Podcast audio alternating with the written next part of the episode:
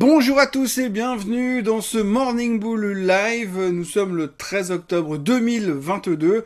Alors il faut retenir dans l'histoire des marchés boursiers pour ces prochains temps que en fait il y a eu le 12 octobre, qu'après il y a eu le 13 octobre et que normalement demain il y a le 14 octobre, mais que à partir de tout à l'heure tout va changer. Tout va changer puisque nous allons avoir les chiffres de l'inflation aux États-Unis, le fameux CPI attendu à 8,1% et à partir de là, on saura enfin, après plus de 10 mois de marché complètement pourri, eh bien, on espère qu'on aura enfin une réponse, on aura enfin la suite du chemin que nous allons suivre. Est-ce que l'on va continuer cette dépression, ce bear market qui persiste et qui continue, ou est-ce que tout d'un coup la lumière va s'allumer et qu'on va pouvoir marcher sur un chemin éclairé avec des trompettes et des confettis qui vont nous tomber dessus pour nous dire que tout va très bien se passer, qu'on est en train de faire un double bottom, qu'on est prêt pour le rebond du siècle. Rien n'est moins sûr. À l'heure actuelle, on a analysé les minutes du FOMC meeting d'hier soir et forcément, on est extrêmement déçu.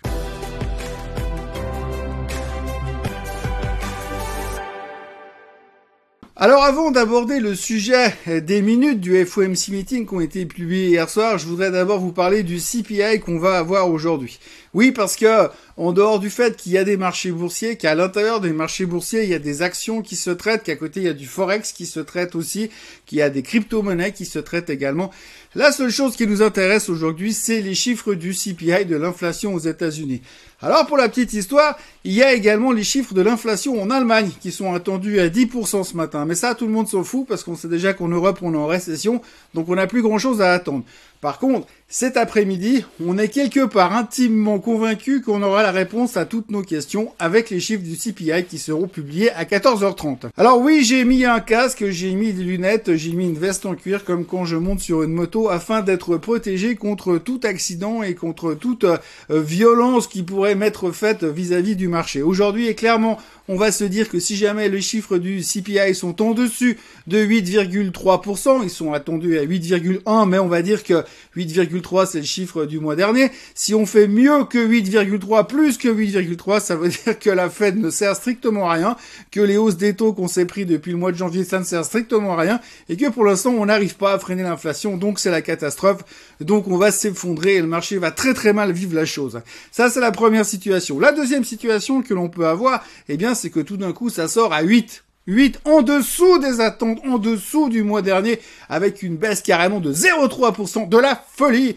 L'inflation qui est en train de disparaître. À partir de là, on pourra avoir un énorme rebond, une motivation exceptionnelle disant c'est génial, tout est en train de changer, la Fed a réussi, c'est les meilleurs, on est les champions, etc., etc. La problématique derrière, c'est que assez rapidement derrière, on se rendra compte qu'on va se souvenir quand même, par rapport à ce qui a été dit dans les minutes, entre autres, du mois de septembre, que finalement la Fed attend une chose, une inflation dans la zone des 2-3%. Avant, il faut arrêter de commencer à croire que les mecs ils vont nous faire des cadeaux et puis dire ah bah maintenant que c'est bon ça baisse euh, l'inflation va mieux on va baisser les taux ça va rigoler allez-y la Fed est notre ami et dorénavant whatever it takes on va aider à faire monter le marché donc en attendant pour ne pas prendre de risques sortez casqué. Donc voilà, ce qu'il faut retenir ce matin, c'est que finalement, eh bien, aujourd'hui, on attend que le CPI, il n'y a que ça qui nous préoccupe et c'est un petit peu le centre du monde des marchés. Une fois que ce chiffre-là sera sorti, on pourra certainement commencer à reparler d'autres choses. D'autres choses comme la publication des chiffres trimestriels, puisqu'on va avoir les bancaires qui vont publier, la publication de Pepsi, qui ont été publiés hier soir, qui étaient nettement meilleurs que les attentes, le titre pour les 4%, une bonne nouvelle. Il y a quand même une boîte quelque part qui fait quelque chose qui va bien pour l'instant, ça faisait plaisir aussi. On va aussi pouvoir reparler gentiment de ce qui se passe sur Moderna, puisque Moderna a signé un accord avec Merck, comme quoi ils vont collaborer pour développer un nouveau vaccin contre le cancer en utilisant la technologie de l'ARN. Donc tout ça va dans la bonne direction et ça c'est plutôt encourageant. Mais pour l'instant, pour l'instant, on va pas se leurrer. La seule chose qui nous intéresse, c'est 14h30 tout à l'heure, le CPI, le juge de paix. Et après, comme je vous l'ai dit, il y aura un avant et un après. Il faudra interpréter tout ça de manière correcte. Mais ça sera surtout, surtout de l'interprétation et pas forcément une réaction fondamentale puisque comme je vous le disais il y a quelques instants, de toute manière, si l'inflation est en dessous des attentes du marché, ce sera très positif, mais ça ne veut pas dire que la Fed aura atteint son objectif. Ça ne veut pas dire que la Fed aura atteint son objectif parce que, si vous voulez, euh, quand on voit les minutes du FOMC meeting qui sont sorties hier et l'interprétation que le marché en fait, eh bien finalement on n'est pas plus avancé qu'avant. Alors, prenons juste quelques brefs instants pour reparler des minutes du FOMC meeting. Le 20 et le 21 septembre 2022, la Fed s'est réunie. Le 20, ils ont parlé, ils ont mangé des sandwichs, ils ont bu du café, et ils ont parlé encore. Le lendemain, ils ont refait pareil, mais en plus, ils ont préparé une communication. Une communication qu'ils ont transmise à nous, au peuple, au peuple des investisseurs, dès la fin du FOMC meeting, en fin de journée, le mercredi du 21 septembre.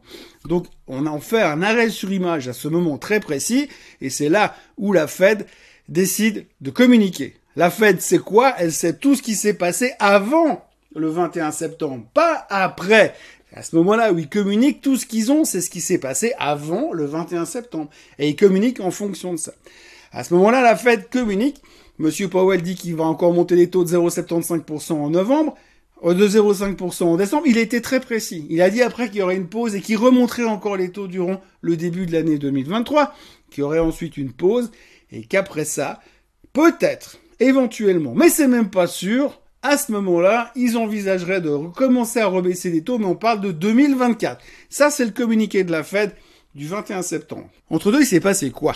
Entre deux, on a eu une avalanche de banquiers centraux qui sont arrivés sur le marché, quasiment deux, trois, quatre personnes tous les jours pour dire que ils allaient continuer à monter les taux, que le combat contre l'inflation n'était pas gagné, qu'il allait falloir continuer à surveiller ces choses de manière très attentive, faire attention au marché de l'emploi, et que de toute façon la priorité était de combattre l'inflation et que la récession pour l'instant, excusez-moi du terme, mais on s'en foutait complètement. C'est ce que les banquiers centraux euh, américains nous ont communiqué depuis des semaines. Des semaines et des semaines depuis le 21 septembre pour être précis. Et là, hier, finalement, on nous sort les minutes du FOMC meeting qui reparlent de ce qui s'est passé entre le 20 et le 21 septembre. Et là, nous, les investisseurs, les experts en finance, on est complètement traumatisés parce qu'on se dit mais, mais comment c'est possible? Ils ont rien changé, il n'y a rien de différent par rapport au discours de l'époque. Ben non ben non, forcément, les minutes, c'est ce qui s'est passé avant le 21 septembre. Et qui ne pouvaient pas intégrer le fait qu'il y avait un ralentissement sur les SM manufacturiers, qu'il y avait une baisse dans les offres d'emploi sur les jobs, que le marché de l'emploi était toujours très fort à la fin du mois de septembre ils n'avaient pas ces données. Mais ils n'allaient pas les intégrer au mois de le 21 septembre alors qu'ils n'avaient pas ces données. Mais nous, hier, on était tout déçus parce que finalement, eh bien, on n'a rien appris de plus. Bah ouais, c'est normal. On n'allait rien apprendre de plus qui s'est passé après le 21 septembre puisque ces minutes, elles datent du 21 septembre. La personne qui les a écrites, qui les a remplies par rapport à ce que les mecs ils ont dit pendant le FOMC meeting, c'était au 21 septembre. Donc après, il s'est rien passé. Faut pas jouer la surprise faut pas jouer la surprise parce qu'on n'a pas intégré le fait qu'il y a quand même eu des ralentissements et que ça pourrait quand même poser des problèmes au niveau récession. Ce n'est pas la question. Ils parleront de ça lors du prochain meeting au début du mois de novembre. Donc grosse déception sur les minutes du FOMC meeting hier. Pas franchement une monstre surprise puisqu'on le savait déjà tout ça, mais enfin bon, c'est comme d'habitude. Hein. C'est comme d'habitude hein, quand même. Dans les, dans les marchés financiers, on comprend très vite, il faut juste nous, expliquer longtemps. Hein. Donc la première fois, on nous a expliqué après le meeting du 21 septembre. Là, on nous réexplique cette fois. Cette fois, on a compris. La Fed est vraiment au quiche et elle a aucune intention de devenir une colombe d'ici la fin de l'année, dans le meilleur des cas. Donc il faut oublier cette possibilité. La Fed est au quiche. Un faucon, ils sont méchants, ils sont pas gentils avec nous et ça n'est pas notre ami et c'est ce qu'il faut retenir d'hier. Maintenant pour la suite, eh bien il faudra juste voir ce que le CPI va nous sortir tout à l'heure et ensuite on pourra interpréter tout ça pendant les prochaines heures et à partir de là, ensuite nous pourrons commencer à parler des sociétés et des résultats trimestriels. Mais en attendant, CPI, CPI et CPI. Alors voilà, aujourd'hui, je vais pas vous parler beaucoup plus du reste parce qu'il y a rien. Le reste, il y a pas grand chose. Euh, c'est vraiment, on est concentré sur ce micro-chiffre qui va sortir.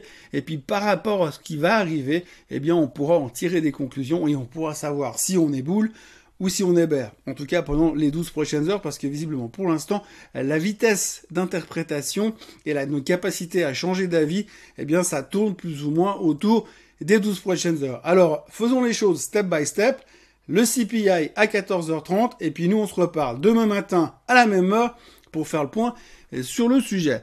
D'ici là, bah, oubliez pas de vous abonner à la chaîne Suisse en français. Oubliez pas de liker cette vidéo, qui était un peu spéciale, je sais, mais très concentrée sur ce que dit la Fed, ce qu'a dit la Fed, ce qu'aurait pu dire la Fed, ce que n'aurait pas pu dire la Fed ou ce qu'aurait dû dire la Fed. Mais je suis désolé.